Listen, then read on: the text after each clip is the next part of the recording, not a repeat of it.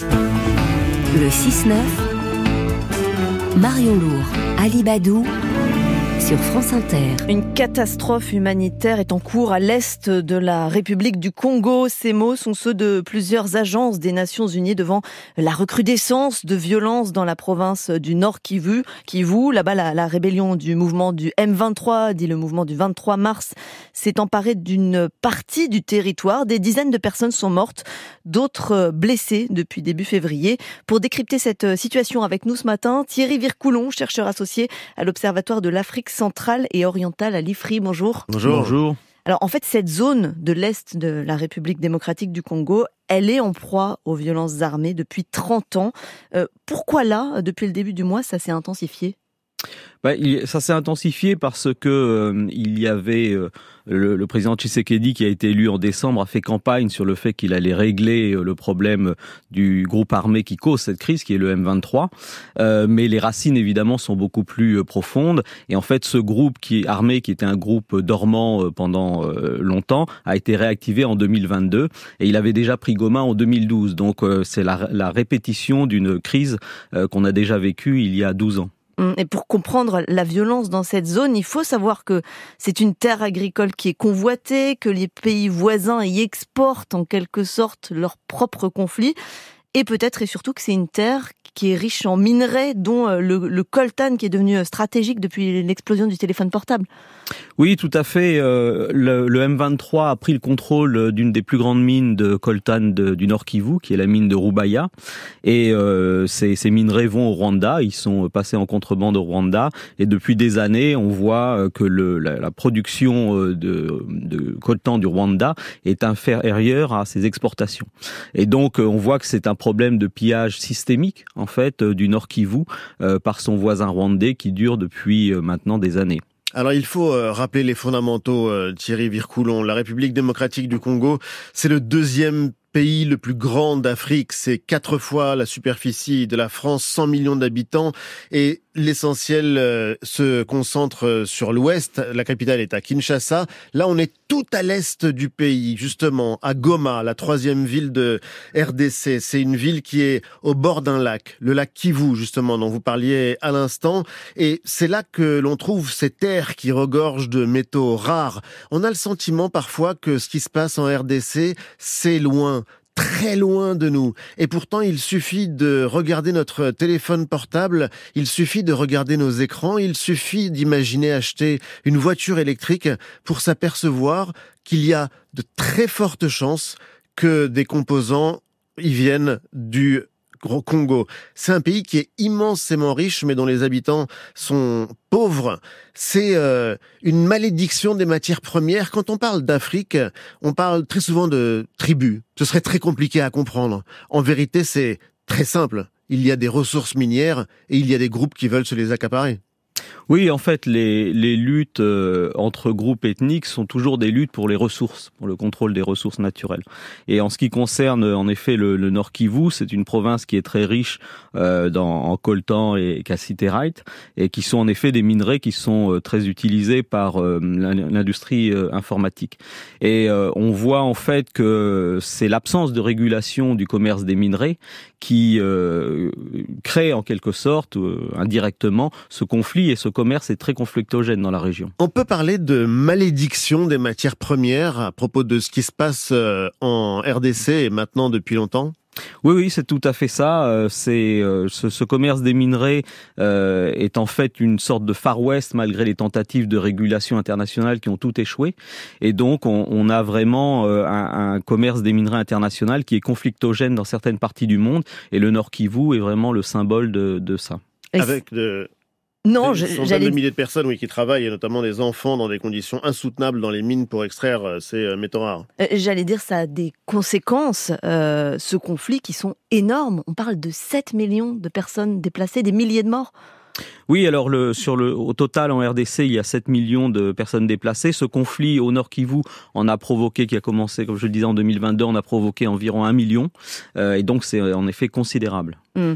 Des déplacés et des morts On a le plus grand mal à chiffrer le nombre de morts depuis euh, les années 90, depuis que les premiers conflits ont éclaté, mais euh, certaines institutions comme euh, l'International Crisis Group, Human Rights Watch parlent de millions de morts et du conflit sans doute des conflits les plus meurtriers depuis la Seconde Guerre mondiale. Et ça se passe c'est pour reprendre le mot de Pierre Aski cette semaine sur notre antenne, dans l'indifférence. Comment est-ce que vous vous l'expliquez? Alors je dirais pas que ça se passe dans l'indifférence, mais euh, euh, ça fait 30 ans en effet que ce conflit dure, d'où euh, le nombre très élevé en effet de, victimes. Toutes les tentatives de médiation entre la RDC et le Rwanda ont échoué. Il y en a eu une, nouvelle tentative la semaine dernière par le président angolais à, à, Addis Abeba et les deux présidents n'ont pas voulu se rencontrer. Et comme je le disais, c'est un problème systémique qui est largement dû au commerce international des minerais et c'est là sans doute que le, bas blesse.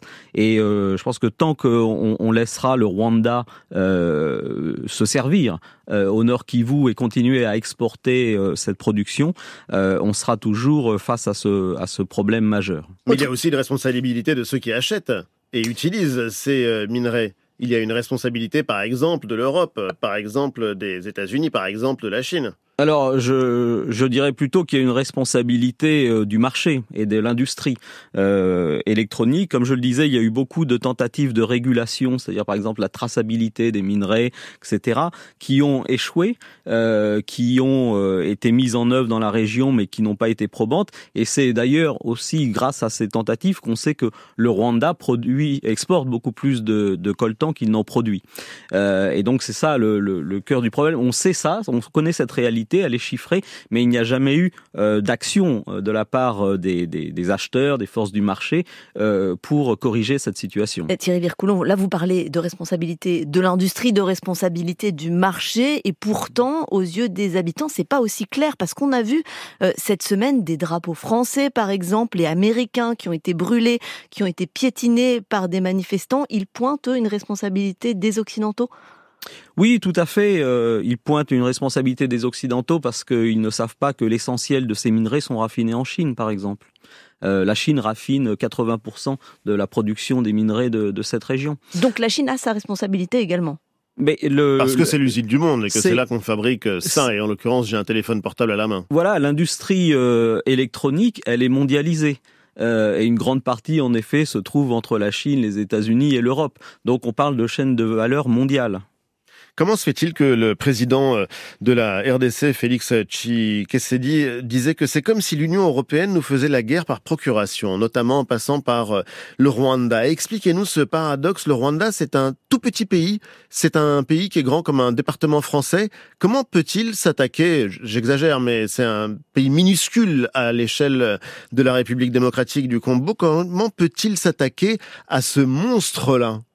Bah, Tout simplement parce que c'est un pays qui euh, est l'inverse de la RDC, c'est-à-dire que la RDC est un pays où l'armée euh, est très euh, euh, faible, très désorganisée, très corrompue, alors que le Rwanda a lui une armée qui est au contraire très disciplinée, très efficace et euh, qui n'est pas corrompue, en tout cas en, en surface. Vous y avez vécu en RDC. Est-ce que vous pouvez nous donner une idée de ce à quoi ressemble cette crise humanitaire? On parle de catastrophe humanitaire euh, Marion le rappelait, plusieurs agences de l'ONU emploient ces termes-là, 7 millions de déplacés principalement dans, l'est du pays. À quoi est-ce que ça ressemble? Parce qu'il y a des camps de réfugiés à perte de vue dans certaines régions de RDC. Oui, enfin surtout dans la, la zone du Nord Kivu, euh, ça se traduit en effet par des camps de réfugiés qui sont à la périphérie euh, des villes euh, et notamment de Goma. Ça se traduit euh, aussi par le fait que le M23 a coupé les deux routes d'accès euh, à Goma et donc peut étouffer la ville s'il le veut.